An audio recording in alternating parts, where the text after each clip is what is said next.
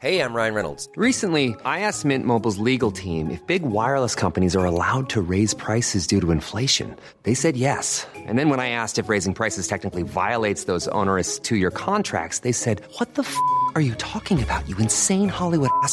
F- So to recap, we're cutting the price of Mint Unlimited from $30 a month to just $15 a month. Give it a try at mintmobile.com slash switch. $45 upfront for three months plus taxes and fees. Promo rate for new customers for limited time. Unlimited more than 40 gigabytes per month. Slows. Full terms at mintmobile.com.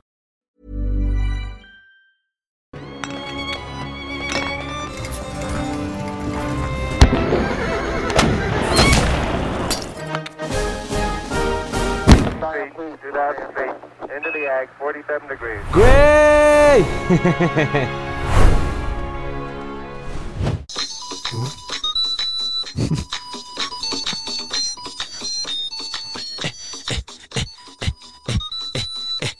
Bueno, Bueno, A petición de Teca, ese fue el intro del capítulo. Yo claro dije- que sí. bueno, ya es el intro de verdad. Pero ya el intro de verdad. Hola amigos, ¿cómo están? Bienvenidos a otro bonito capítulo de Historia para Tontos, su podcast en el que dos carnales platicamos de la Navidad para hacerla para ustedes un poquito más Pues navideño, ¿no? eh, interesante. Eh, Bueno, ya. Suficiente. bueno, ya, bueno, ya es como el Bernie con sus botones, así, así vas a estar tú el día de hoy con, claro que con sí. Navidad. güey. ¿Cómo están amigos? Feliz Navidad. Seguramente están escuchando este capítulo. en Aparte, este Navidad. capítulo va a salir justo, Justamente justo el, en Navidad, güey.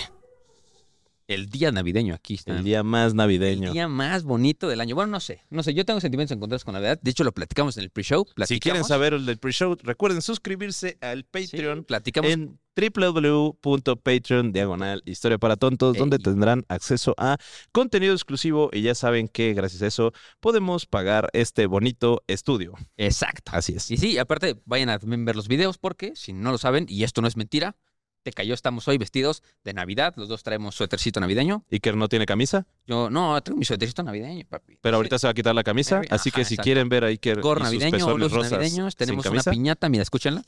Para que, pa' que no digan que les estamos mintiendo. ¿Tenemos música? Ay. Ay, ay, ay. Y este, en el, en el, en el Patreon les platicamos sobre.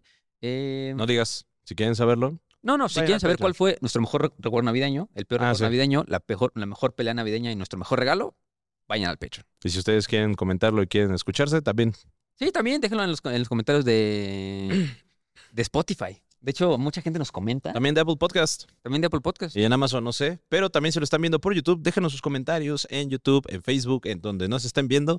Y pues este recuerden pues ir a YouTube a ver los videos porque nos ayudan bastante. Es lo mismo. Eh, así que pues así pueden ver nuestras bellas caritas. Sí, ¿no? nuestras bellas. Nuestras muy, caritas. muy bellas. Yo digo que antes de, empezar, caritas. antes de empezar con el capítulo de la historia de la Navidad, que aparte se viene padrísimo. De hecho, el, el capítulo 20 es el capítulo de la historia de la Navidad, pero todavía no tenemos micrófonos chidos. Entonces este es el re- re- re- remake. Exacto. ¡Oli! Este fue el primer. eh, de hecho, fue el último capítulo con micrófonos feos. Fue el último capítulo con micrófonos feos. Sí, Y porque lo, lo volví a escuchar para ver cómo era y fue el último capítulo con ¿Y micrófonos. se escucha feos. culero? Y más o menos. O es más- es pasable, es pasable. pasable. Pero, pero sí, no, no es esto. No, no es esto. No son estos bonitos micrófonos. Yo digo que antes de Yeah. empezar de contar la historia de la Navidad, leamos un comentario de, de Spotify. Para Bueno. que la gente se acostumbre y en una de esas leemos tu comentario, estaría chido. Lee tres. Leo tres. Eh, Vamos a ver. Veamos el capítulo de. ¿Qué capítulo? El de la historia de. Puta madre contigo, güey. Abre una- Solo abre un pinche capítulo y ya, el, el güey. de los Olmecas. El de los Olmecas. Ok. Dice. mm, RDICJ. Ujú. Carla. Carla. Sea, me encantan todos los episodios y el trabajo que hacen. Los escucho todos los días en mi trabajo. Lo malo es que como los escucho continuo, ya no tengo que escuchar. Eh, no, Eh, pues ya, ya, ya está. Ya ahí- estamos optimizados. Ya. cada lunes se sube capítulo, sí o sí. Ya tiene- Sí. Si Iker no sube el capítulo los lunes, ¿qué, qué vas a hacer, güey? ¿Qué voy a hacer? Eh, Nos va a bailar la pelusa. voy, a, ver- voy a bailar la pelusa. Va a en bailar la y en pelusa y, lo directo. en vivo y en directo. Exacto, Vamos a hacer no, un sí. live bailando la pelusa, Iker, con tanga de elefante. Sí, exacto. Sí. Eh, pero cuando haga calorcito, güey, porque para no dar pena. Felipe Hernández Guzmán. Es que, güey, justo Fe- Felipe siempre comenta y es muy chido. me- Viva el Felipe. Casi choco por la risa por los cueritos con Valentina. sí, esto. Contexto, el capítulo de los Olmecas. Exacto, el, el capítulo de Sumeca. Justo, y Julián Donzo po- pone, vamos a circuncidar a Iker. Es- es- Vamos a ese, es el, ese es el Ese contexto. es el contexto. Sí. Aquí pone Viri, pone Iker, ¿eres bien cagado? No estás bien cagado. No, hombre, estoy muerta de risa en el trabajo. Ay, te queremos mucho, Viri. Y ya, Uno último. uno último. Eh, Vivian dice, los te quiero mucho. Siento que me va la madre con toda la info, pero todo chilo. Yeah. Mucha info. Esto, fue mucha info el día de los Olmecas, pero fue gran capítulo. Ojo, y no, padrino. Y todavía nos faltan un chingo de civilizaciones Sí. prehispánicas y es más info a la verga. De los Olmecas no hay tanta. De los Olmecas no hay tanto. Uy, no, nada más que lleguemos con los toltecas, que lleguemos con otra, con Lo las mayas bueno, lo parte que le gusta. Teca, lo que le gusta a Con Teca. lo mero bueno, con lo mero rico. Con lo mero rico. Yo creo que deberíamos de invitar a esos capítulos a alguien así. ¿Por qué, güey? Son mis capítulos a la verga. Ah, bueno, también. Soy envidioso. Es lo que le digo a Teca, le digo de que, güey, deberíamos invitar a tu mamá. Es muy buena, güey, porque es así, Ah, ¿qué pasó, doctora. güey? Mira, mira, Güey, pues, doctora, Llevadito el. Entra, oh, pues es una, la, buena- la mera, ella sí sabe más que nosotros. Es, una, verdad. es una doctora en antropología que obviamente sabe mucho más que nosotros porque ella sí está titulada. tres veces. Tres veces se tituló. Y nosotros, mira, pura real. Así que si ustedes quieren escuchar un capítulo de antropología, podemos hacerlo. Estaría, estaría Sí. interesante, estaría Sí. interesante. Antropología para tontos. Antropología para tontos. Antros. Antro. Antro. Phoenix. Antro fin- Guácala. Antro Juan. Antro Juan. Pero bueno, vamos a platicarles el día de hoy, si quieren saber ustedes, de dónde viene la Navidad que conocemos hoy. ¿Estás diciendo que este día. capítulo es de la Navidad? Este capítulo, si no lo han visto, traigo. Bueno, no suena mi gorrito navideño porque le pusimos un Durex para que no sonáramos como borregos todo el capítulo, pero tenemos gorritos Ah, navideños. disclaimer. Antes de empezar, Ajá. Les sugerimos que si ustedes tienen menos de 10 años Ah, sí, o importante. si tienen hijos eh, menos, menores de 10 años, por este favor, capítulo. no lo escuchen. No escuchen este capítulo, sáltense al siguiente o vayan a los anteriores porque puede haber información. Sí, clasificada puede- del Polo Norte. Eh, las personas que ya estamos grandes sabemos más cosas sobre Santa Claus. Entonces, Y no Eh, queremos arruinar esta, esta, esta bonita esta, fecha. esta bella sorpresa, Esta ¿no? bella es, una, es una exacto, sorpresa. Es una, es una bonita. Sí, así de que tiene que ver con Santa Claus, los Reyes Magos y Jesús. Exactamente. Sí. Spoiler alert. Alguno de esos tres no existe. Tres de dos no, tres de dos no existe. Sí, tres no existe. ok. Pero bueno, entonces vamos a empezar. Tres de dos, dos de tres, güey. Tres, dos de Dos de tres. tres no dos de tres existen. no existen. Entonces, este, pues bueno, pongan atención, acérquense a la fogata viajeros porque les vamos a contar de dónde viene la Navidad. Jingle que bells, sí. empecemos por eh, ¿de dónde El- viene el nombre Navidad? Por el principio. Por el principio. Va. Sé que no se va a cansar. Y Por es- supuesto que no. yo, creo que cada que la pongas tenemos que bailar. Va. Es regla. Órale. Bueno, ¿de dónde viene la palabra Navidad? La etimología, el término Navidad proviene del latín nativitas, que significa Lugar culero en la Ciudad de México. significa nacimiento. y bueno, este, en algunas lenguas germánicas como el alemán, la fiesta se denomina Wein, Weinhanten. Ok. Wei- Weihnachten. No sé. Ok. Weihnachten. No sé, no sé alemán. No, si ustedes saben alemán me corregirán. Que significa noche consagrada. La fiesta de Navidad se propone como indica celebrar la natividad, es decir, el nacimiento de Jesús de Nazaret. Los angloparlantes utilizan el término Christmas, lo cual significa misa de Cristo. Sí. Sí. Christmas. De eso viene la palabra Navidad, Christmas y, y no sé. Y demás. Weihnachten. Ok, perfecto. Pero lo, lo padre de la Navidad es que también eh, compartimos, o sea, yo creo que gracias al sincretismo se, se logró, llegó- llegamos al consenso de que se va a celebrar el 25 de diciembre, ¿no? Pero no es exclusivo a la cultura de Occidente, sino hay muchísimas culturas que comparten esta época porque eh, el 25 de diciembre es el solsticio de invierno. ¿Y qué pasa en el solsticio de invierno? No, el días- 21, el 21 de el 21 de diciembre. es el el 21 de diciembre es el solsticio de invierno, como todos los 21 eh, de algunos meses. Bueno, más bien todos los solsticios caen en 21, ¿no? de todos los años. De todos los años. Así es. Cuatro solsticios. ¿Cuatro solsticios?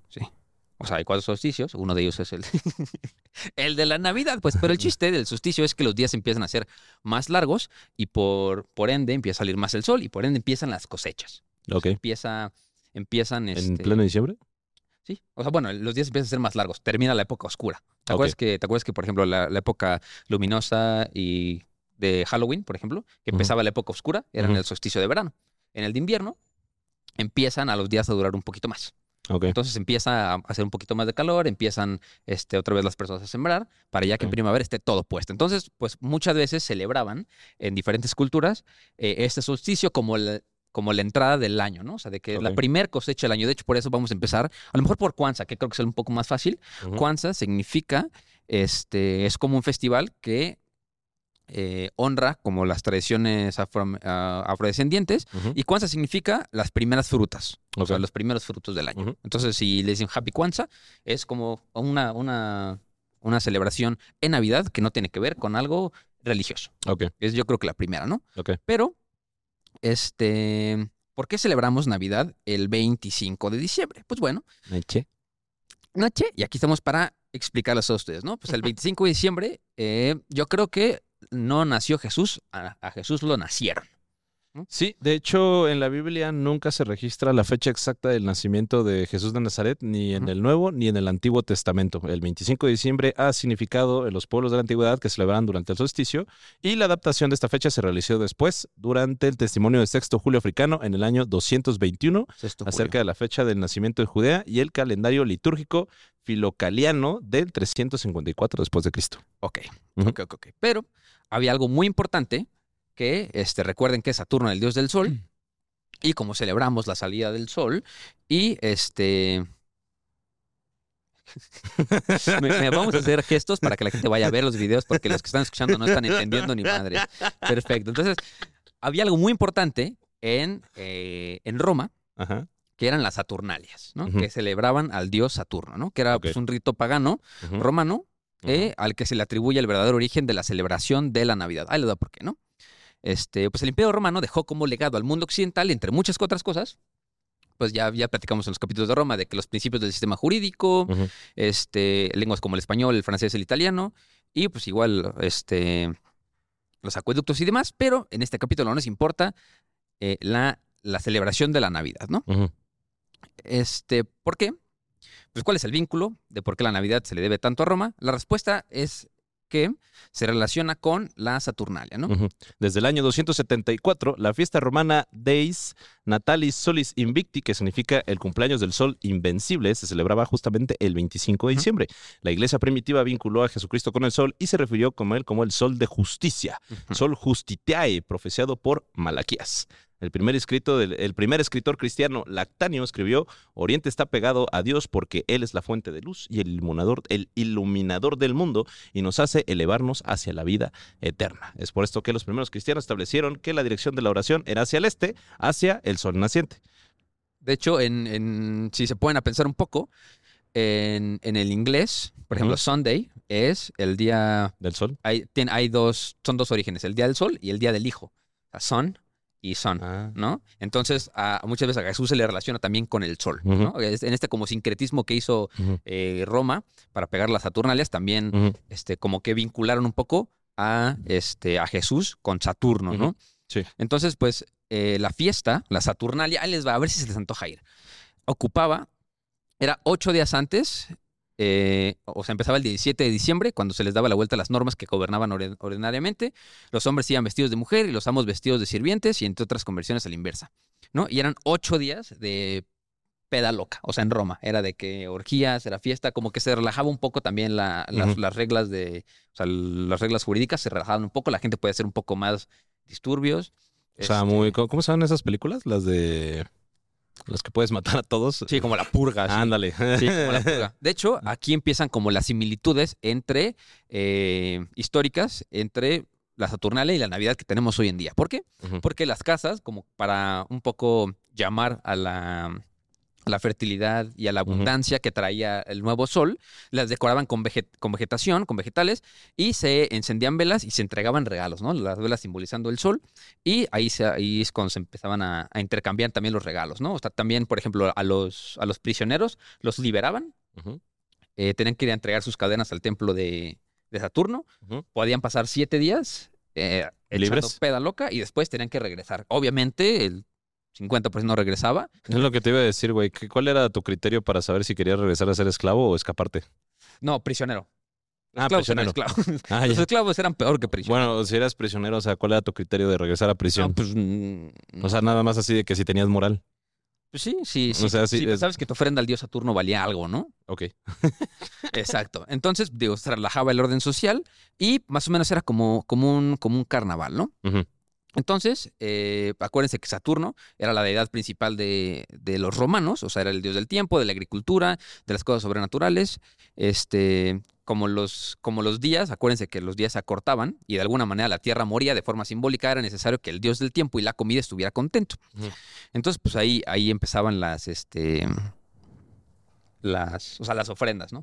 Por eso también se, se considera así de que dar regalos a- o, o hacer, o si ustedes van mucho a la iglesia, son muy, muy católicos, pues también se hacen sacrificios, ¿no? O sea, sacrificios de algo, tú vas a ayudar a la gente o algo así. Empieza todo por la Saturnalia, ¿no? De niños. De niños. Entonces, por ejemplo, desde como parte de la fiesta, los romanos intercambiaban regalos, velas, pantuflas de lana, gorros y hasta calcetines, y lo hacían entre familias, mientras los esclavos disfrutaban de su tiempo libre. Ujú. Ok. Y pues este, digamos que la Saturnalia viene de.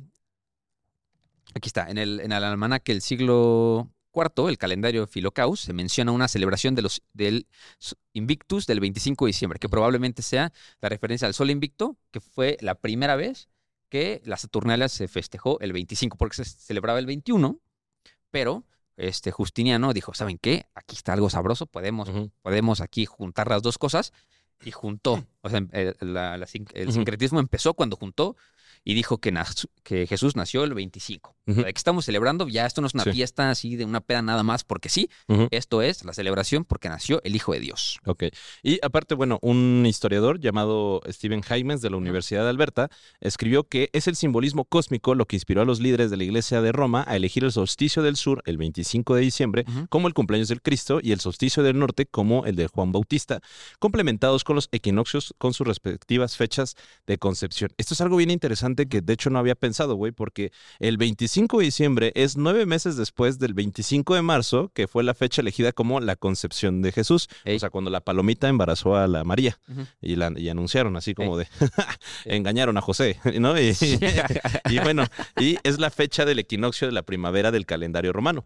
Ahora, se han ofrecido dos teorías principales sobre la elección de la fecha, aunque eh, los teólogos dicen que ningún historiador litúrgico llega tan lejos como para negar que tenga algún tipo de relación con el sol, el solsticio de invierno y la popularidad, la popularidad del culto solar en el último imperio romano, ¿no? Es, y esto es algo que ahorita que estamos mencionando a mi mamá, eh, justamente me estaba diciendo mi mamá que eh, muchas de las historias eh, o muchas de las leyendas de muchísimas culturas tienen esta relación con el sol. O sea, por ejemplo, tenemos que los mexicas, y ahorita hablaremos de eso, tenemos el nacimiento de Huitzilopochtli, ¿no? Con el solsticio de invierno, que es el 21 de diciembre, y justamente también se le re- se relacionó como el, el nacimiento de Jesús. Entonces fue una manera de, de crear un sincretismo navideño aquí en esta región de México. Pero también los peruanos, güey, o sea, los incas eh, festejaban al dios sol. El dios sol era su principal y el solsticio de invierno también se festejaban, eh, hacían fiestas bastante importantes. Entonces, por eso no es extraño que se le relacione el nacimiento de Cristo con el sol. Sí, O sea, entonces por eso no es nada, nada, nada, nada raro y sí tiene un sentido que ver. exacto, justo. Ya, digo, ya para terminar con la historia de la Saturnalia, llegó un momento en el que Polidoro Virgilio ahí señala que la colección entre la tradición predominante inglesa y él apoda a la Saturnalia el señor del desgobierno. O sea, dice de que no. O sea, amos y sirvientes no son lo mismo, güey. O sea, cada quien tiene que estar en su lugar. Y esas cosas de andarse empedando y así se cancelan y se termina para siempre la Saturnalia y empieza eh, del Imperio Romano, la Navidad. Bueno, no como la conocemos ahora hoy en día, pero sí un poquito como este ya una fiesta para recordar el nacimiento de Jesús en vez de nada más la fiesta del Dios Sol. Ok. Digamos que por eso celebramos Navidad el 25 de diciembre. ok. Si tú Vale. dijeras así, este, ¿qué es lo que, qué es lo más icónico de la Navidad para ti? Así, a nivel mundial. ¿Qué personaje histórico, bueno, no histórico, pero qué personaje te dice Navidad? Pues el, el Jesus Christ. No, güey. es Santa Claus, mamá. Ah, ya. O sea, no veo que estés clavado, pero sí traes un sombrero. Es- Exacto, güey. A ver, carnal, te voy a enseñar mis estigmas, ¿eh? sí, sí, sí, sí. Y yo de que, güey, no, no por nada no traes una corona de espinas hoy. Ahorita mismo traes un gorro de Santa Claus, güey. Porque también la historia de Santa Claus es interesante, porque no Ujú. tiene. Pues primero nada que ver con los, con los gringos, ¿no? Hay muchas personas en México que dicen de que no, güey, es que aquí en México celebramos a los Reyes Magos, no celebramos Santa Cruz porque es americano. Y tú de que sí, güey, Jesús habrá nacido en Tlaxcala, pendejo. los Reyes Magos venían de Chiapas. Sí, los Reyes Magos, sí, exacto, güey. Sí, si hubiera sido de Chiapas, en vez de Baltasar hubiera sido Basaltar. Pero, pero también la historia de Santa Claus está muy interesante porque, este, nos aventamos la historia de Santa Claus. Órale. O, o- o tienes algún otro datillo por ahí navideño. Pues tengo, o sea, básicamente cómo es que se celebran en diferentes iglesias la Navidad. Entonces, no sé con qué quieres empezar. No, pues si quieres, aviéntate ese y Órale, pues en la iglesia católica, el rito romano, o sea, bueno, el- ajá, permite que se celebran distintas misas en la solemnidad de la Natividad del Señor con diferentes lecturas, oraciones según el momento que tenga el ritual, ¿no? Entonces, así, la liturgia de la Navidad empieza ya desde la tarde del día anterior, pudiendo celebrar entonces la misa de la vigilia en las primeras vísperas de la Natividad del Señor. Y ya en la Nochebuena se celebra la misa de medianoche, que se le llama la misa del gallo. La ¿no? misa del gallo, terrible, güey. Alguna vez la hice, güey. ¿Sí? Qué horror, güey. ¿La misa del gallo? Sí, Yo nunca había escuchado de eso. Sí, son así que tienes que quedarte hasta en la noche, güey. Ya. ¿Viste las manzanas? Sí, no, Y güey. luego se oficia la misa de la aurora que acompaña el amanecer el 25 de diciembre, de una forma de vivir la, la noche de la, de la natividad como una vigilia festiva. O sea, básicamente quedarte toda la noche. Sí, o sea, la forma más, y gracias por decirnos la forma más aburrida de celebrar Navidad. A ver, güey, es aburrida para ti, pero pues, Sí. a los católicos ortodoxos a lo mejor les gusta bastante. Está bien. ¿no? Sí, este, para las iglesias orientales, eh, o sea, las iglesias ortodox- ortodoxas que fueron propuestas por el Papa Gregorio III, 13, perdón, eh, que se utiliza y se utilizaba el calendario juliano, y por lo tanto la Navidad se celebra el 25 de diciembre, según el calendario gregoriano, es el 7 de enero, Ok, ¿no? O sea, para algunos ortodoxos el 7 de enero es la verdadera Navidad. La Iglesia Apostólica Armenia, en cambio, celebra el 6 de enero junto a la Epifanía. Y bueno, se aceptó en algunas iglesias de Alejandría, Rumania, Bulgaria, Albania, Finlandia, Grecia y Chipre que sí festejan la Navidad el 25 de diciembre. Ahora, cabe de señalar que Belén, la ciudad de nacimiento de. Jesucristo, según los evangélicos canónicos, la Navidad se celebra dos veces, en la Basílica de la Ah, Natividad, todo quieren esos, güey. en la Basílica de la Natividad el 25 de diciembre y la Iglesia Ortodoxa de, Jerusalén el 6 de El enero. 6 de enero. Sí, así que ya dependiendo de qué es lo que creas, es, yo no sabía eso, güey, Sí. que los, los ortodoxos festejan el 6 de enero. En, en el Día de los Reyes Magos. Exacto. El- En el protestantismo, eh, comenzado por Lutero, se celebra el 25 de diciembre. En, en la iglesia evangélica se celebra el 24 o el 25 de diciembre y en otras en otros tipos de iglesias como los santos de los últimos días, como conocidos Los también mormones. como mormones, se celebra eh, la Navidad el 25 de diciembre, pero consideran que Jesucristo nació el 6 de abril. Sí, o sea, bueno, acá- güey, esos güeyes también creen que Jesucristo llegó a, a Salt Lake City, güey. O sea, en algún punto Jesucristo llegó a Estados Unidos. y Entonces, bueno, bueno, y este, los testigos de Jehová dicen que esta fiesta no está señalada en la Biblia y por lo cual no se tiene que celebrar. No, se O sea que los testigos- dinerito Exacto, los testigos no gastan, en otra gastan cosa.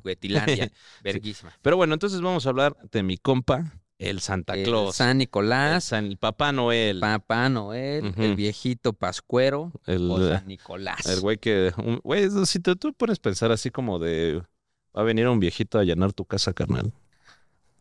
¿Te imaginas un día encontrarte al verdadero Santa Claus en tu casa? Te despiertas en la noche y haces un pinche cagadero, ¿no? Y ves así renos y Santa Claus te caga. Sí, te cagas, güey. Sí te, te ves cagas. un gordo, un gordo de barba dices, blanca, güey. Así "Verga, como que. Así de verga, güey. Güey, si Santa Claus en verdad llegara a Estados Unidos, ya un redneck lo hubiera asesinado Sí, desde hace ya, muchos sí, años, exacto. güey. Sí, Santa Claus. eh, Ajá. No lo voy a decir, pues si hay niñitos aquí.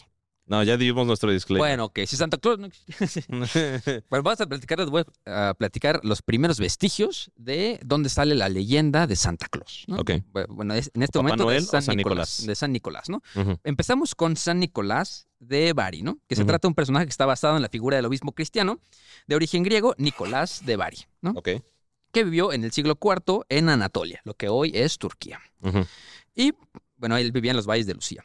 Era una de las personas, ahorita eh, se supone que es eh, el santo que más iglesias tiene en todo el mundo. Neta. Porque es santo patrono, ahorita le vamos a contar, pero es santo patrono de muchas cosas, además de los niños. Ok. Este, y era de las personas más veneradas por los cristianos en la Edad Media, del que aún hoy se conservan sus reliquias en la Basílica de San Nicolás de Bari, en Italia. Ahí les va la historia de San Nicolás. ¿no? Ok. Se estima que San Nicolás de Bari nació eh, cerca del año 280 en Mira. Mira y Bari es lo mismo. ¿no? ¿En dónde está? Eh, es una ciudad del distrito de Licia, en la actual Turquía. Ok. Eh, pues era un hijo de una familia acomodada y creció eh, bajo los... O sea, él, su papá quería que fuera un comerciante porque su papá manejaba barcos en el Mediterráneo y su mamá quería que, este, o sea, su papá movía barcos en el Adriático, mientras su madre pretendía que fuera un sacerdote como su tío. ¿no? Su tío favorito era eh, un obispo, ¿no? Que era el obispo de Mira. El chiste es que adivina por qué camino se fue, por la mamá o por el papá. Por la mamá. Por ninguno, porque los dos se murieron por la peste. F. Se quedó solo, solín, solito nuestro San Nicolás. Y pues este, justo se quedó lonely en Navidad, el pobre chavo. No, como yo. No. y este, pero pues heredó toda la fortuna de su papá y su mamá. No, Tenía- muy- algo muy Harry Potter. Tenía, ajá, literal la historia de Harry Potter. Ajá. Este, entonces, pues se dio cuenta de que, este, pues en la plena peste, pues obviamente la gente se moría y él tenía mucha lana y la gente se moría porque era pobre. Entonces él empezó a decir, oye, ¿sabes qué? Pues puede empezar yo a ayudar a la gente con, con el dinero que me dejó mi papá. Y este, justo el muchacho, conmovido por la desgracia de su situación, eh, repartió sus bienes entre los necesitados y partió hacia Mira a preguntarle a su tío de que, oye, tío, pues, ¿qué hago, güey? O sea, ¿no? Pero obviamente su tío, que era el obispo, pues le dijo, oye, carnal, pues, tienes 19 años, estás joven para, para empezarte en el camino de la fe. Entonces, este, cuenta la leyenda de que empezó el camino de la fe y pues se muere su tío el obispo. Pero aquí viene el, el momento de Dazo, ¿no? Porque pues se muere su tío y eh, dicen en la iglesia de que cuando, pues quién va a ser el obispo, ¿no? Y obviamente dicen que fue de Dazo porque le dicen de que el siguiente padre que entre por esa puerta se va a convertir en el obispo de Mira. ¿no? Y, y le dijeron así a, a San Nicolás de que va, va, Entra en ya se metió y se convirtió, tomó el, tomó el, lugar de su tío y se convirtió en el obispo de Mira. Entonces, eh, pues, de, o sea, de ese güey se cuentan 1300, 500 mil historias de este que narran sus milagros, ¿no? O sea, de hecho fue en el momento que se murió, ese güey ya tenía personas que lo veneraban y le rezaban. O sea, casi, casi fue, de hecho fue el primer santo no mártir de la Iglesia Católica. Ok. O sea, en- en- porque tanta gente lo seguía, porque se supone que... ¿Y no lo este, mataron? No, se murió de 80 años de viejito. Ok. O sea, por eso tenía la barba y todo. ¿no? De hecho, por eso es un mito que Coca-Cola inventó a Santa Claus. Ok. Porque, pues, obviamente, el, el color que visten los obispos es rojo. Y, pues, era San Nicolás, el obispo. Y hay muchas historias de por qué este, San Nicolás hacía milagros, ¿no? Por ejemplo, la primera es que eh, cuenta la leyenda de que un, un carnicero del pueblo de Bari se volvió loco y mató a unos, unos niños. Se mató a unos niños, los, los hizo pedacitos.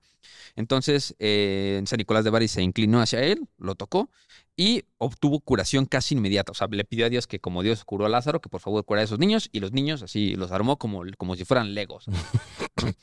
Y este, por eso es el santo patrono de los niños. De hecho, eh, su mítica- la mítica fama del repartidor de regalos se basa en otra historia. Cuenta eh, la historia que había un hombre muy pobre con tres hijas, ¿no? Pero llegó el punto de que ya era tan pobre que tenía que, o sea, quería casar a sus hijas, pero no podía porque no tenía dinero. Entonces, para conseguir dinero para casar a sus hijas, pues se le ocurrió la brillante idea de prostituir a las tres hijas. Ok. ¿no? Y San Nicolás dijo, ¿qué ofertón? No, Las no contrato.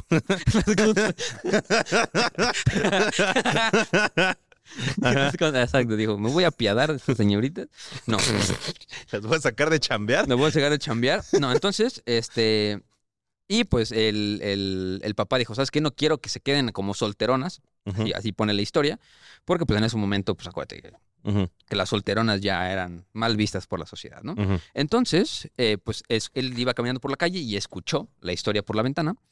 Y eh, para evitar que las, que las tres muchachas fueran prostituidas, se subió al techo y cuenta la leyenda que aventó una bolsa de monedas por la chimenea y cayó en una de las medias que estaban colgando las hijas, Ok. eh, secándose, que estaban secando. Ajá, que estaban sacando de Entonces que las hizo lo mismo tres veces, para una para cada hija, y así evitó el destino de, Ok. De de que, este... que se volvían señoritas de la vida Sí, galante. entonces, ajá, exactamente. Eh, de moral distraída, Ok. como dicen por ahí. Entonces, por eso, por eso San Nicolás es el santo patrono de las... No, no. y así fue como Santa Claus dio regalos también, ¿no? Es un idiota. Y también es el santo patrono de los navegantes. ¿Por qué? Porque cuenta la leyenda que ya, güey. Perdón, güey. No me dio mucha risa. ok, el santo patrón de los navegantes. Santo patrono de los navegantes porque, este... pues estaba él en un barco con... No, güey, no, me agarraste en curva, güey. Ajá. y este, San Nicolás estaba presente, el mar pues se volvió loco y este, nuestro buen obispo San Nicolás rezó por Dios, le dijo, oh Dios, por favor, sálvanos. Y en ese momento la figura de San Nicolás se hizo presente y calmó las aguas. ¿no? Ok. Entonces no estaba San Nicolás presente, le rezaron a Dios y llegó San Nicolás a apaciguar las aguas. Entonces, Dios, digamos que fue como el enviado, decir, de que ya apaciguó las aguas, mandó a San Nicolás y por eso San Nicolás es el santo patrono también De los navegantes. de los navegantes. De hecho, en, en Oriente se le conoce como San Nicolás de Mira. Pero en Occidente se le conoce como San Nicolás de Bari. Ok. Pe- y, Este, ya que cuando los musulmanes invadieron el territorio antes griego, que hoy es Turquía, los cristianos lograron sacar en secreto sus reliquias. O sea, sacaron las reliquias de San Nicolás en el 1087 y las llevaron a, a la ciudad de Bari, en Italia. En esta ciudad obtuvieron tantos milagros al rezarle al santo que su popularidad se extendió rápidamente en toda Europa. Entonces, ya puede ser San Nicolás de Bari o San Nicolás de Mira, es el mismo carnal, los todos. Entonces, esa Ok. es la historia de San Nicolás. Ok. ¿no? Y de hecho también, por ejemplo, está la historia de Papá Noel, de. Bonhomme Noel, que es diferente a... O sea, como que todo hay... En muchas eh, culturas y civilizaciones hay este, historias de buenos hombres que dan regalos, ¿no? En el caso de, de Occidente, fue, bueno, del Imperio Romano fue. San Nicolás. Después, por ejemplo, el Bonhomme Noel es en, en, en Francia, en, en España y otros países de habla hispana se este, ya se castellanizó la palabra como. Papá Noel, ¿no? Con Ok. Noel como Noel, ¿no? Pero él tenía la costumbre de entregar eh, regalos a los niños, múltiples presentes y variantes regionales. En la antigüedad en Roma se celebraban fiestas a mediados de diciembre en honor a Saturno, como ya dijimos, dando regalos. Y pues eh, el buen hombre Noel, es- al igual que en la Saturnalia, también daba regalos, ¿no? Ok. Bueno, y ahorita yo les voy a hablar de otra, bueno, un poco- una de las tradiciones navideñas que también tiene una cuestión histórica bastante interesante, en lo que Iker se, se- nos habla de Papá Noel, que son los villancicos. ¿Ok? ¿no? Que creo que de eso no hablamos en, en el podcast, en el primer podcast de esto, que los villancicos son himnos específicamente navideños eh, que se cantan durante estas fechas, ¿no? La mayoría hacen alegoría al agradecimiento de la Navidad, de Dios y de la familia, ¿no? Pero los primeros villancicos aparecen en Roma en el siglo IV, este, con himnos latinos como Bebni Redemptor Gentium, escrito por Ambrosio, arzobispo de Milán, ¿no? También este, está el Cordenatus ex parentis del poeta español Prudencio. En el siglo IX y X, la secuencia o prosa navideña se introdujo en los monasterios del norte de Europa, desarrollándose bajo el Bernardo de Ca- Claraval en una secuencia de estrofas rimadas. En el siglo XII, el monje pari- parisino Adán San Víctor comienza a derivar la música de canciones populares introduciendo algo más cercano al tradicional villancico.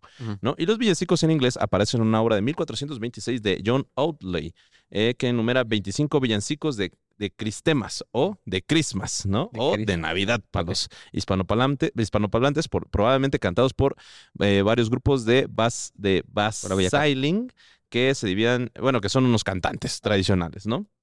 Este, ahora, las canciones ahora conocidas como villancicos eran originalmente canciones populares comunitarias cantadas durante las celebraciones de la marea de la cosecha y la natividad, ¿no? O, o sea, las primeras es- cosechas la y la natividad Sí. era cuando se cantaban los villancicos. Más tarde se empezaron a cantar los villancicos en la iglesia y tradicionalmente se han basado en acordes medievales, esto que da un sonido único y característico. ¿No? Eh, los villancicos empiezan a adquirir mayor popularidad durante las reformas protestantes con Martín Lutero, ya que este güey escribió un chingo de villancicos. Sí. Sí, Martín Lutero escribió muchos villancicos y fomentó su, su- fomentó su uso en el culto, además de encabezar la práctica de cantar eh, villancicos fuera de la misa, sino que también en las calles, Sí. en las casas, o sea, ir y tocar y así, "Eh, en el nombre del cielo, no, o sea, eh, las canciones navideñas de temporada de carácter no religioso surgen al finales del siglo XVIII. La melodía galesa Deck in the Halls data de 1794, con letra añadido por músico escocés Thomas Oliphant en 1862. O sea, Y la estadounidense Jingle Bells tiene derechos de autor en 1857. Otros villancicos eh, populares, como, bueno, todos en inglés, obviamente, The First Noel, Feliz Señores, El Acevedo, eh, I Saw Three Ships, eh, In the Winter, etc., etc., etc., también son del siglo XIX. ¿no? Ok, Es o sea, cuando vayan, cuando vayan ustedes esta Navidad al Costco o a cualquier súper y escuchen una canción, Ajá. van a saber que la escribieron. Así, si escuchan Jingle Bells, ya saben que es una canción del 1800 pico. Ujú. Y una de las canciones más importantes de los villancicos de Blanca Navidad de Luis Miguel. Gran parte de Blanca Navidad de Luis Miguel, que es We Wish You a Merry Christmas, que creo que es la super clásica y que hasta está traducida en español. de Feliz Navidad a todos. Tiene su origen en el oeste de Inglaterra de 1930. Eh, justamente en 1940 y 1950 se popularizó este villancico y la reproducen exclusivamente en la Navidad, sobre todo el 25 de diciembre.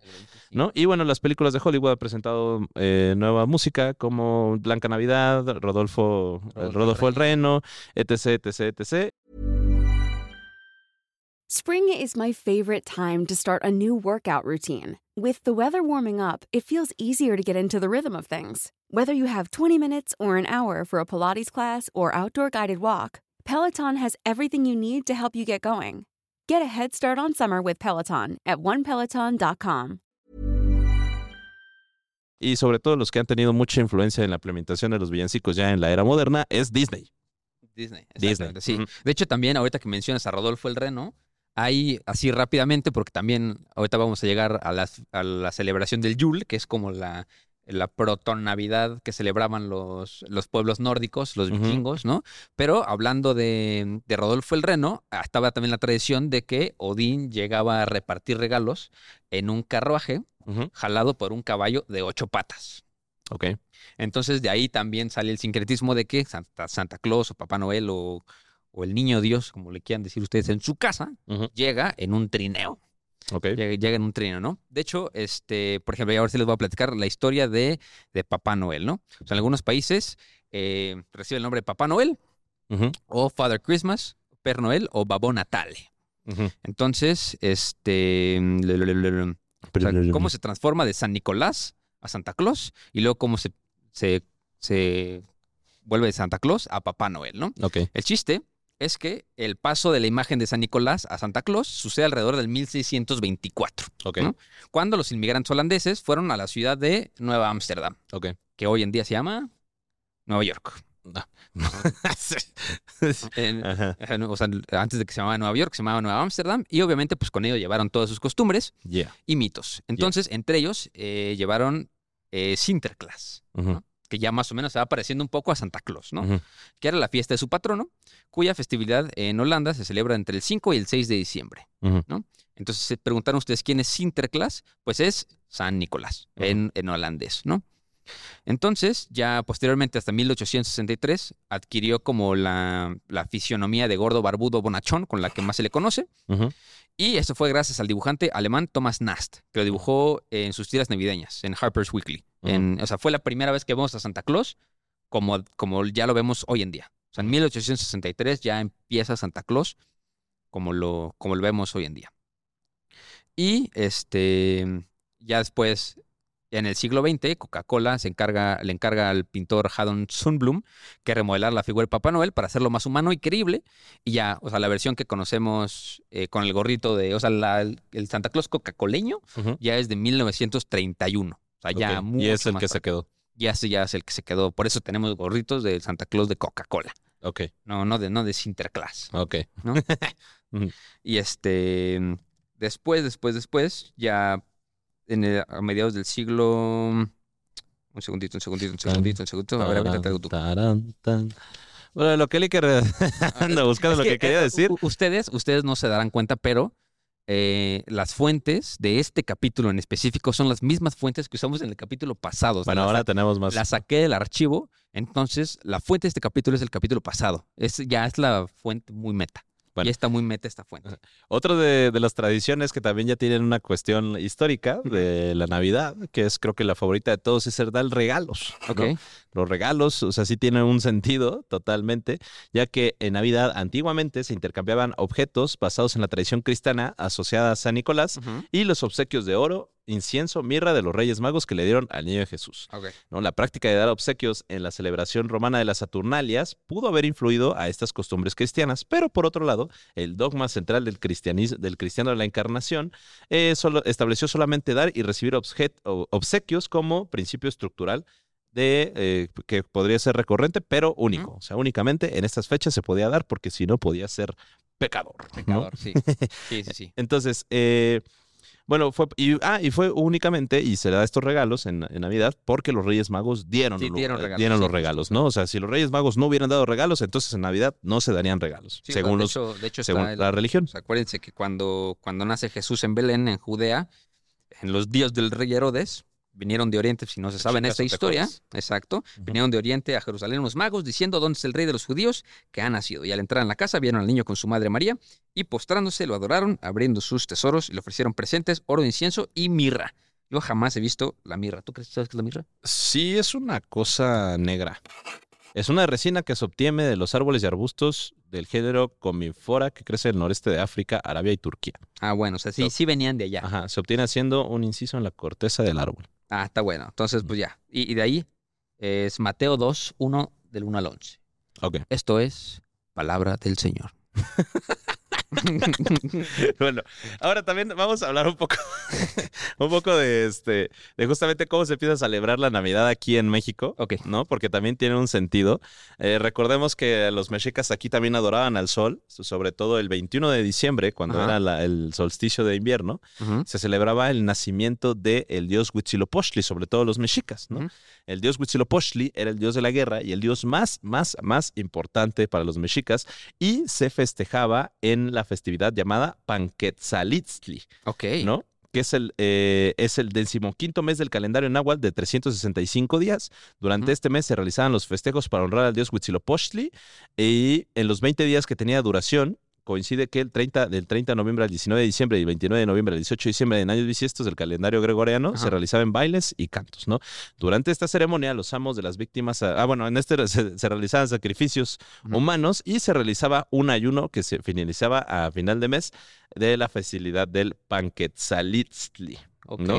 Eh, era una fiestota, güey. Una Era así la, la peda. Sí, la así peda. eran como las Saturnalias Sí. romanas, pero, Pero acá. pero en vez de que duraran siete días, estas duraban 20. Órale. Como el verga. Guadalupe Reyes. Exacto. Aparte, algo muy curioso es que durante estas festividades se hacían eh, figuras de Huitzilopochtli, de Amaranto y de Chía, Ok. ¿no? O sea, y justamente un dato, un- Un ¿sabías que, chiapet de esos que que y justamente- crecen pelitos. Ajá. ¿Sabías que eh, durante ya la, la época de, de la colonia en México, eh, los españoles prohibieron el cultivo del amaranto y de la chía debido a que se relacionaba mucho con las bueno, con estas fiestas tradicionales paganas para Ok, ellos, ¿no? ok. Entonces, el amaranto y la chía estuvo a punto de desaparecer desaparece. Órale. porque era prohibido sembrarlo. ¿no? O sea, se sobrevivió porque era, se convirtió en una, en una planta silvestre sí. y aparte porque se sembraba de manera muy escondida. Sí. Y, y también pues te- se tenía que... con- Ah, y aparte también durante una época de escasez y de hambruna, eh, se sembró el amaranto que crecía rápidamente y como es rica en mucho Sí, en nutrientes. en muchos nutrientes, entonces pues eso salvó a Sí. muchos mexicanos, ¿no? Sí. Pero bueno, este, los aztecas hacían estas fiestas en todas las casas y los, los mexicas y Ujú. se obsequiaban a los invitados comida y estatuillas hechas de maíz azul, de amaranto y de chía. Casualmente el 24 de diciembre era el día que el sol resurgía después del solsticio de invierno, que era el Ujú. 21, para verlo renacer, se celebraban rituales y danzas, ¿no? Entonces, mismo día que volvían a hacer Huitzilopochtli, 24 de diciembre. 24 ¿no? de Los diciembre. historiadores señalan que la primera Navidad en la que se tiene registro fue celebrada en 1526 Ok. eh, Fray, eh, Fray Pedro de Gante, un misionero franciscano, escribió al rey Carlos V sobre la celebración que realizaron los españoles con los indígenas. Entonces, eh, comienza a celebrarse la Natividad, a cargada de oraciones, villancicos y un gran espíritu religioso que logró poco a poco reemplazar la, importa- la, Sí, le, la le importancia cambiaron de... el nombre a Posadas. Ajá, eh, justamente eh, la celebración del Huichilobos, ¿no? Lo que, como lo llamaban los españoles, eh, la- las fiestas del el Paquetzalintzli, ¿no? Que se encargaron de transformar la, la- la representación de Huitzilopochtli en el diablo. Porque justamente ya Sí. empezamos a hacer esta transformación. Bueno, los españoles hacen esta transformación de que no sé, no, los mexicas no celebraban el nacimiento de Jesús, como celebraban el nacimiento de Huitzilopochtli, celebraban el nacimiento del diablo. El nacimiento del diablo. Entonces, eh, cada 24 de diciembre en los atrios de las iglesias comenzaban a hacer representaciones vivas, procesiones, se, rezaba rosarios y al día siguiente, desde muy temprano, se realizaban oficios en las iglesias. Los Sí. mexicas estaban acostumbrados a celebrar estas fechas, entonces cuando los misioneros les dicen que esta celebración es para el Hijo del Sol o el Hijo de Dios, resulta pues relativamente sencillo intercambiar una cosa por la Ujú. otra, sobre todo porque las primeras iglesias o las primeras capillas aquí en México eran capillas abiertas.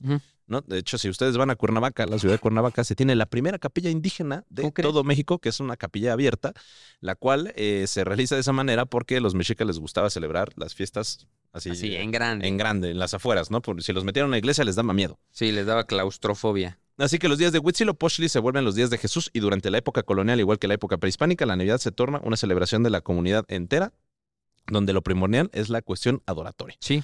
A partir de mil- 1587 comenzaron a celebrarse las posadas, cuando los monjes aprovecharon una vez más la celebración de Huitzilopochtli para organizar una representación cada día de las nueve anteriores a la, nativi- a la na- Navidad, donde mostraban a los indios personajes vestidos de la usanza romana e imperio que vio nacer a Cristo. Ok.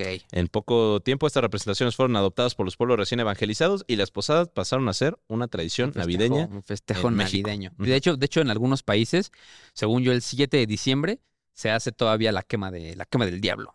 O sea, Ok. ¿No has visto que son como piñatitas así de cartón y las queman como simbólicamente? También en México, güey. También en México, Sí, pues, la quema de los diablos. Pero aquí es un poco más pegado para Navidad, pero por ejemplo en Guatemala es el 7 de diciembre, en Honduras es el 11, entonces como que Sí. de- depende, ¿no? Pero siguen haciendo también Sí, aquí también Este- son la quema de los diablos. la quema de Bueno, los diablos. Ya para el siglo XIX, durante el breve reinado de Maximiliano de Habsburgo, se introdujo el hábito de decorar el árbol. Esta tradición tendría una interrupción después de su fusilamiento, ya que todas las costumbres establecidas por, por él serían desprestigiadas. Pero en 1878, Miguel Negrete, el rival de Porfirio Díaz, adornó un enorme árbol de forma tan espectacular que se ganó los elogios de todos los ciudadanos, hasta de la prensa. ¿No? Entonces, justamente, pues qué, qué curioso, ¿no? ¿Cómo fue que llegaron todas estas tradiciones aquí en México? De hecho, las, o sea, la historia de las esferas navideñas también es muy importante, A ver. ¿no? O sea, de hecho, de hecho también así, si ustedes no, no han ido a Chignahuapan o al Tlatenango. Está, está bonito, es el pueblito de las esferas aquí en México y está, y está bonito, ¿no? El chiste, la, la leyenda de las esferas de Navidad empieza con San Bonifacio eh, y el origen del árbol navideño, ¿no? O sea, para encontrar el origen de las esferas navideñas, yo digo que hay que comenzar por el árbol de Navidad, ¿no? Que fue introducido por San Bonifacio de Magnusia, conocido como el apóstol de Alemania. Eh, las posadas, fiestas navideñas y demás época cuentan con un, tran- un- religioso impulsado por los católicos en la búsqueda de sustituir las fiestas paganas, como ya vimos. Ellos estaban tratando de agarrar cualquier tradición que existía y, y sustituirla por algo eh, católico, ¿no? Entonces, el Papa Gregorio II le encarga a Bonifacio organizar en la iglesia de Alemania eh, cómo, o sea, dice, güey, ¿cómo vamos a evangelizar a estos güeyes, no? Entonces, eh, se encontró con una costumbre pagana que consistía en un sacrificio humano ceremonial ante un árbol sagrado. El acto se realizaba en torno al roble de Thor, el cual se adornaba con las pertenencias de los guerreros a los que habían matado. Y al creer que los paganos, que todo formaba parte del árbol sagrado, que es Yggdrasil, si no lo recuerdan, ¿no? Eh, que algún día haremos mitología de, de los vikingos, ¿no? El chiste es de que pues el árbol se adornaba con eh, las pertenencias de los güeyes a los que iban a sacrificar. Pero acuérdense que pues el, en, el, en la cosmovisión de la mitología vikinga eh, tenían diferentes mundos, ¿no? Estaba, Ig- estaba Yggdrasil, estaba mm, Jotunheim, estaba Midgard, estaba Asgard, ¿no? Entonces, por ejemplo, Asgard se representaba como el máximo, o sea, el, el lugar donde residían los dioses, ¿no? Que era hasta arriba del árbol y se ponía una estrella. Que, o sea, no es la estrella de Belén. Si ustedes fueron a una estrella a escuela católica, les mintieron. Este, y después se adornaba con esferas, eh, dependiendo cada, cada mundo, ¿no? O sea, cada mundo de los siete mundos de la mitología, ¿no? Más las pertenencias de estos güeyes. Y después, pues ya, los mataban y empezaba la fiesta. El chiste es de que Bonifacio, pues vio lo que pasaba y cambió la tradición. O sea, ese güey se acercó, eh, cortó el abeto. Eh, El chiste de, de esto es que el abeto era un, o sea, es un árbol que no es perenne, o sea, sí se le caen las hojas. Entonces dice, no, esto no puede representar a Dios porque Dios no, no cambia, ¿no? Entonces planta un pino, o sea, corta el árbol, los tira, lo quema y este, planta un pino que es perenne, que obviamente siempre está vivo, y dice que eso representa el amor a Dios, ¿no? Ujú. O sea, y entonces, para empezar a adornarlo, le quita todas las pertenencias de los bueyes muertos y empieza a utilizar manzanas y velas.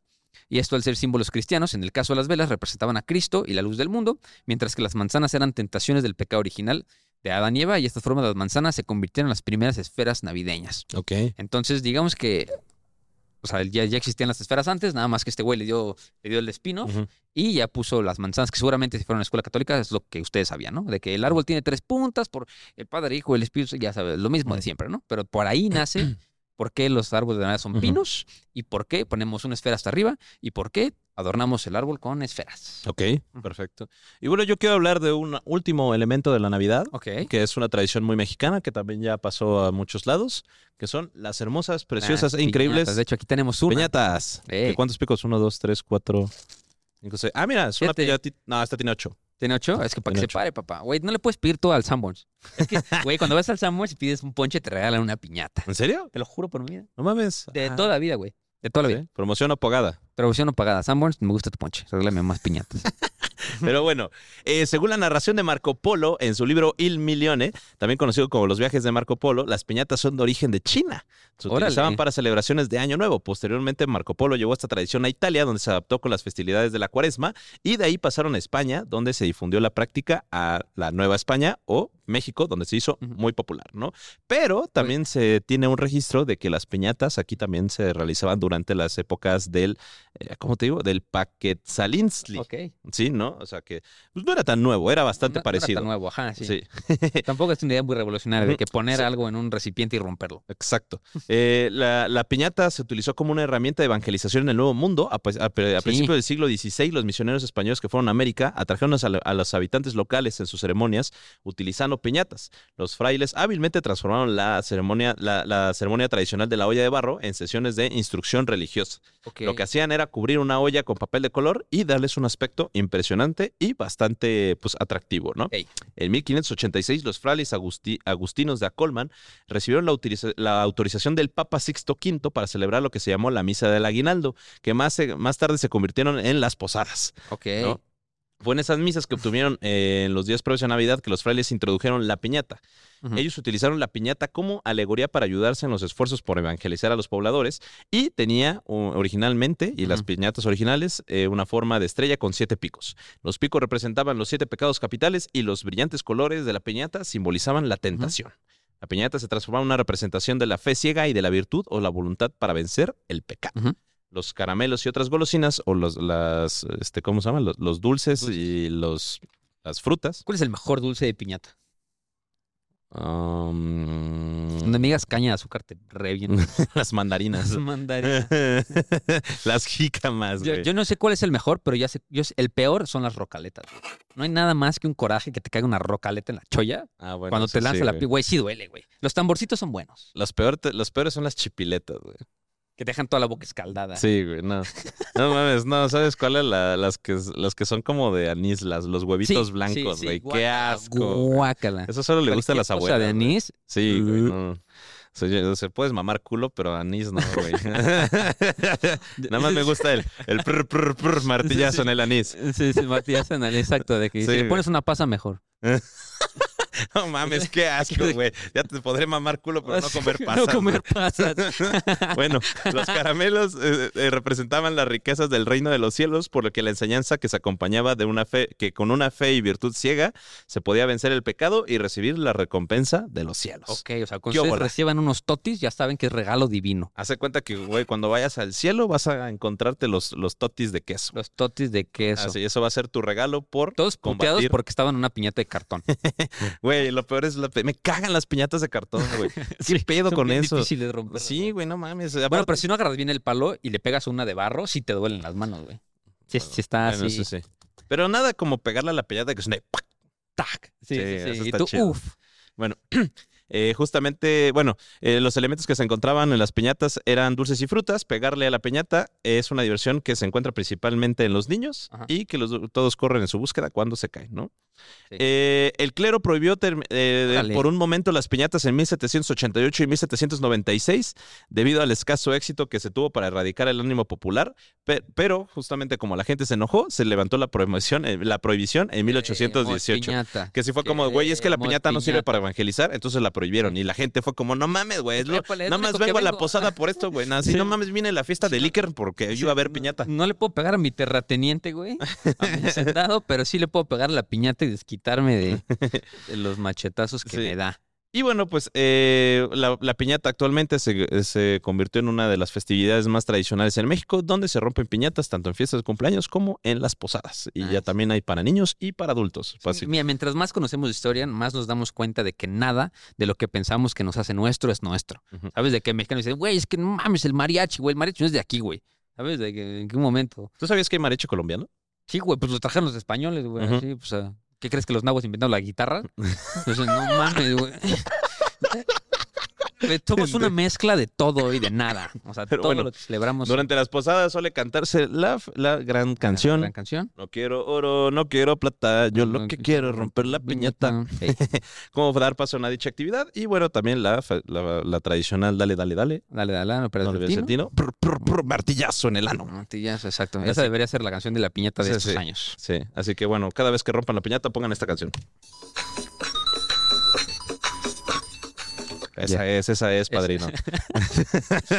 así que bueno, ay, güey. Yo tengo varias curiosidades navideñas extrañas, ¿no? A ver, da- En- suéltamela, suéltame, déjamela caer aquí. Déjamela caer aquí en el, en el pecho. Verguísima. Lléname la cara de tus conocimientos.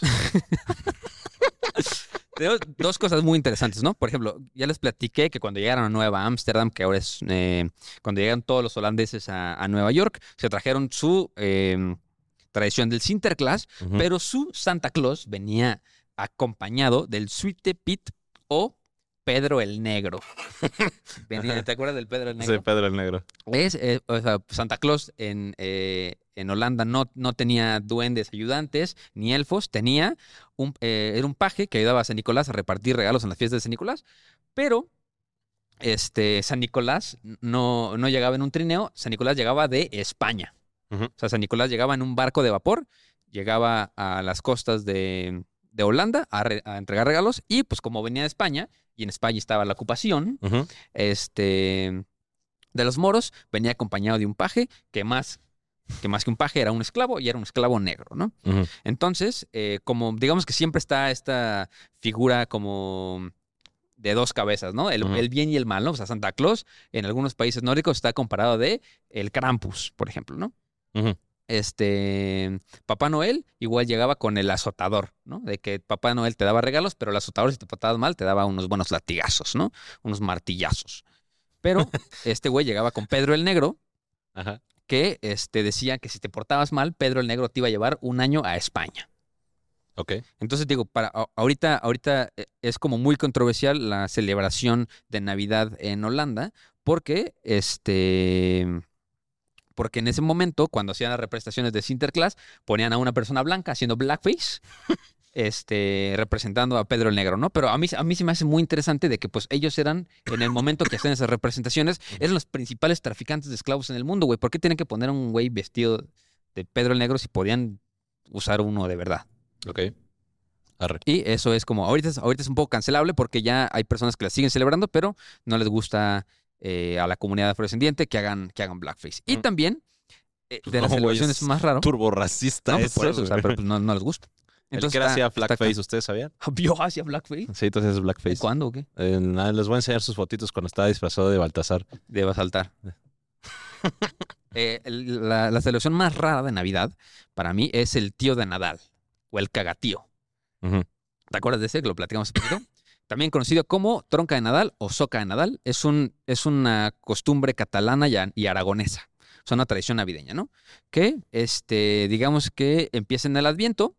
El tío de Nadal es un, literal, es un tronco. Es un tronco de madera al que le tienes que dar de comer, este... Le tienes que dar de comer las sobras de la comida y así durante siete días hasta que llega Navidad. Cuando llega Navidad, eh, lo decoras con barrentina y una carita sonriente. Ujú. Y este, ya cuando está gordo, el, el cagatío, le- los niños le pegan, los niños Ajá. le pegan con palos. Y se supone que por eso le dicen cagatío, porque el cagatío caga este, dulces, chucherías, barriquillos y turrones, ¿no? Y después, ya una vez que hace sus necesidades el cagatío, lo, lo queman en las fiestas, en la, de la posada, ¿no? Y pues ya, y después eh, en Aragón también es el portador de regalos para los más pequeños. Entonces, justo la palabra cagatío se refiere a la ceremonia para conseguir los regalos, pero no a toda la tradición ni al tronco, sino su origen está en la canción, ¿no? Porque tienen que cantar canciones, ¿no? Dice, em, cagatío, almendras y turrón, no, no cagues arreques, que son demasiado salados, caga turrones que son más ricos, caga tizón, almendras y turrón. Si no quieres cagar, te daré un bastonazo. ah, bueno, está bien. Yo creo que los- la- Yeah. las piñatas de Aragón están muy extrañas, güey. Malditos españoles. Sí, están muy extraños. Ajá. Y también tengo aquí algunas, ya para terminar, algunas curiosidades navideñas. ¿Cuál crees que fue el regalo de Navidad más grande del mundo? Um, una colonia. una colonia. No, el- la Estatua de la Libertad se considera el mayor regalo de Navidad al mundo. Ok, El 25 de diciembre de 1886 fue regalada por los franceses al pueblo americano. ok. ¿no? No, yo, yo no sabía eso. Igual, este... Aquí, te- aquí tenía los, los datos curiosos, ¿no? O sea, la Pero yo, yo ah, tengo un dato curioso que es justamente, creo que es muy famoso, pero está de más- no está de más repetirlo, sí. justamente que es la tregua de Navidad. Ah, sí, ¿no? también lo platicamos. que bueno, fue un, un cese al fuego no oficial que se extendió a lo largo del frente occidental durante la Primera Guerra Mundial Ajá. en la Navidad de 1914, o sea, el primer, eh, el primer año de la, de la Primera Guerra Mundial, ¿no? La tregua se produjo cinco meses después de que empezara la guerra y las hostilidades se calmaron mientras los líderes de ambos bandos eh, reconsideraban sus estrategias después de el estancamiento de la carrera del mar y el resultado de la indecisa batalla de Ypres Ok. de Ypres, ¿no? Eh, se dio del 24 al 26 de diciembre y fue una paz entre Reino Unido, Francia, Imperio Alemán, Imperio Austrohúngaro y el Imperio Ruso.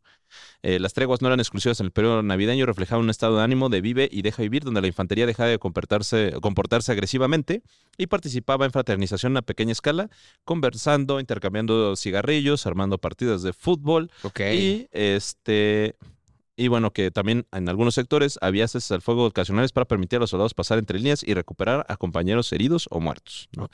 Las treguas de Navidad fueron particularmente significativas debido a la cantidad de hombres involucrados y el nivel de participación. Y a menudo se ve como un momento simbólico de paz. De paz. ¿no? Entonces, pues sí. Qué bonito. Qué bonito. Qué, qué bonito que se dejaron de agarrar trompadas para, para compartir un, una Navidad. Pero qué raro ha de ser eso, ¿no? Así como de. de que maté al güey que me eché un shot ayer en la noche. Ajá, exacto, güey. Sí, Así como de, güey, vamos a abrazarnos, vamos a jugar. Sí, nos queremos Y mucho, mañana güey. nos matamos. Somos humanos y mañana nos matamos. Y tú, Mañana chale, animales otra vez. Terrible, güey. Y bueno, ¿cuál es la mejor? Por favor, dime cuál es el mejor platillo de navideño ya para ir cerrando este podcast. Uy.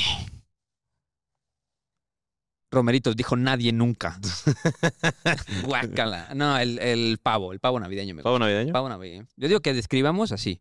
Dime tu top platillos navideños. Entrada, plato fuerte, bebida y postre. Ay, verga, ¿cuál es la entrada, güey? ¿La pasta? Una pasta. Uno puede ser Ok. una ensalada de manzana, una pasta, Ándale, una ensaladita de unas manzana. papas así. o una lasaña. horno. Una lasaña. Una lasaña navideña. Una lasaña eh, navideña. de ¿Plato comida, pues, pavo. Pavo, pavo navideño. Pavo o... No, no, pavo, güey. Pavo.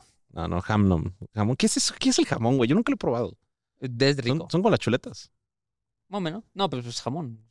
Es que Carne, no, pues. para Sí, mí el sí. jamón es el delgadito, güey. No, no, no. No, eh, No, es no- diferente. soy- no, güey, eso, eso es demasiado blanco para mí, güey. Yo soy de romeritos, carnal. Aunque no me gustan.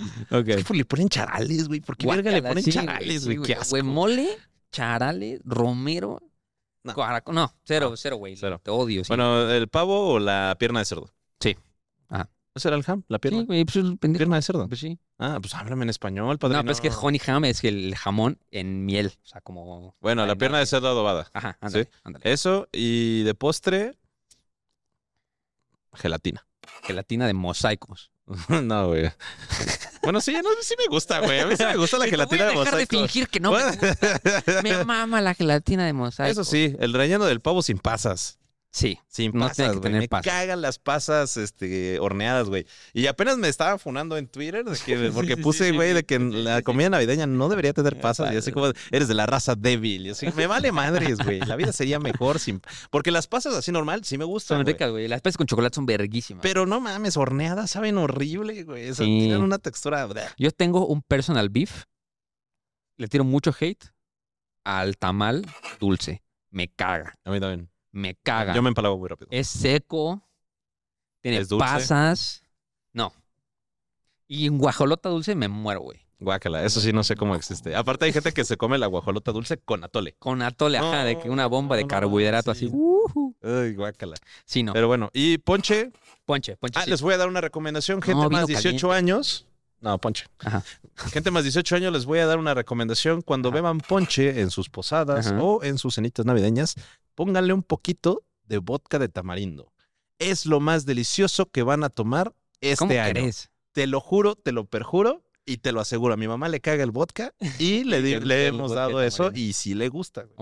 Ok. Porque, güey, o sea, pues el ponche tiene tamarindo. Tiene nada más tiene tamarindo. Un poquito de vodka, sí, chiquito. Un- Tampoco. Un O chirris. sea, nada más le ponen un chirris. Es así como cuando le pones ron al arroz con leche, güey. Ya. ¿No? O sea, neta sabe muy bueno, se lo recomiendo. Cuidado con el exceso. Aparte, calientito, trae un sabor acá. como- Y el, el, Como el vino curioso. caliente también es muy rico.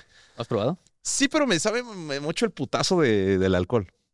Es que tiene, tiene, tiene brandy, tiene un chirris de whisky, tiene anís, No solo es vino. naranja. No, güey. No, no, no, no. O sea, es, es- es el vino caliente, le pones naranja. Anoten ahí en casita. Te echas tres clavos, tres clavos, una barrita de, de canela, una raja de canela, este, dos naranjas partidas así, de que en cachitos, partidas, le echas el vino, lo pones a calentar y luego le echas un shot de brandy, un shot de ron y un shot de, bueno, si, si tienes anís en así, de anís o un shot de anís y lo pones a calentar y sabe delicioso, güey. No mames, me puse pedo de solo escuchar Pero no se eso, güey. siente, no se, no se siente, sen- güey. Sentí la cruda. Si tú sentiste la cruda de eso, güey. No, No se siente, güey, no se hasta me dieron siente. náuseas.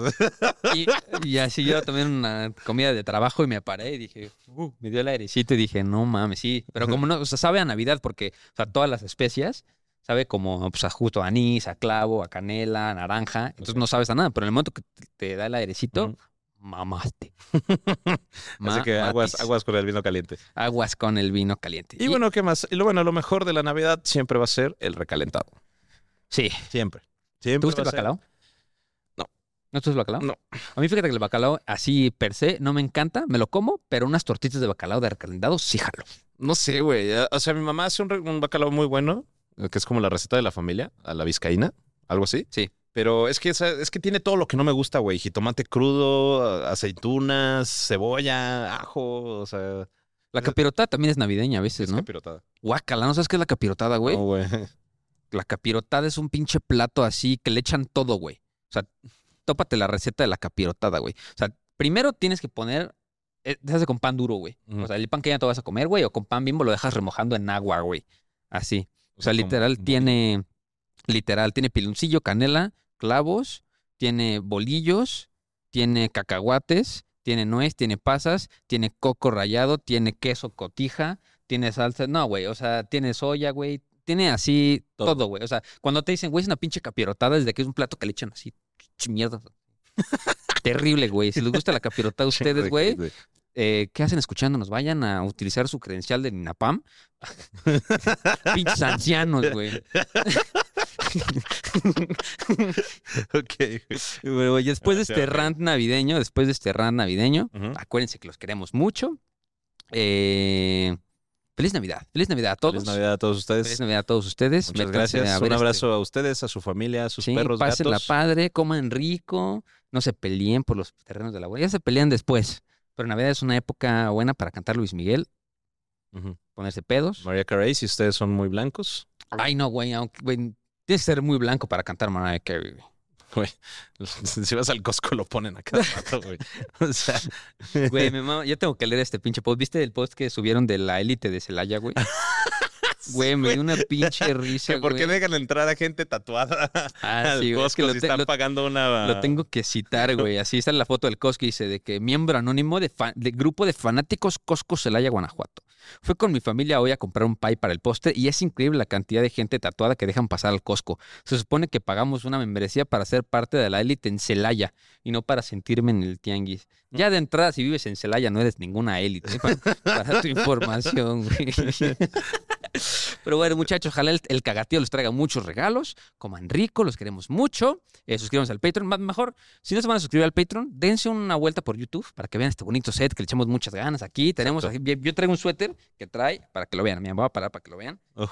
Dice Oh, Merry Anti-Christmas Satan Claus. Y tiene a Belcebú con un bonito gorrito de Navidad. Sí, Yeah. que- y Teca trae el de FIFAs. Claro que sí. El de Yeah. México de la selección nacional. Sí. Ni modo. Así que bueno, muchísimas gracias amigos por escuchar este video podcast. Gracias Una por este Navidad año. más. Sí. El segundo especial de Navidad que tenemos aquí. Navidad. Así que Hubo un año sí, un año no, un año sí, un año no. Exacto. Entonces nos vemos en dos años para el siguiente especial. a que se les olvide la información Para que se les olvide y información. podamos volver a decir lo mismo. Pero para alguien nuevo. Pues bueno, muchachos, los queremos mucho. Y recuerden que no hay Navidad si no hay un. espera, espera, espera, espera. Eh, chiquito Pitorias, chico. Güey. Me gusta más la de. ¿Cuál? eh, gastar, gastar dinero. A ver, espera. Gastar dinero. Mar- Di siempre gastar, gastar, gastar dinero. Amarte el aguinaldo. Alguien. Nos vemos, chavos.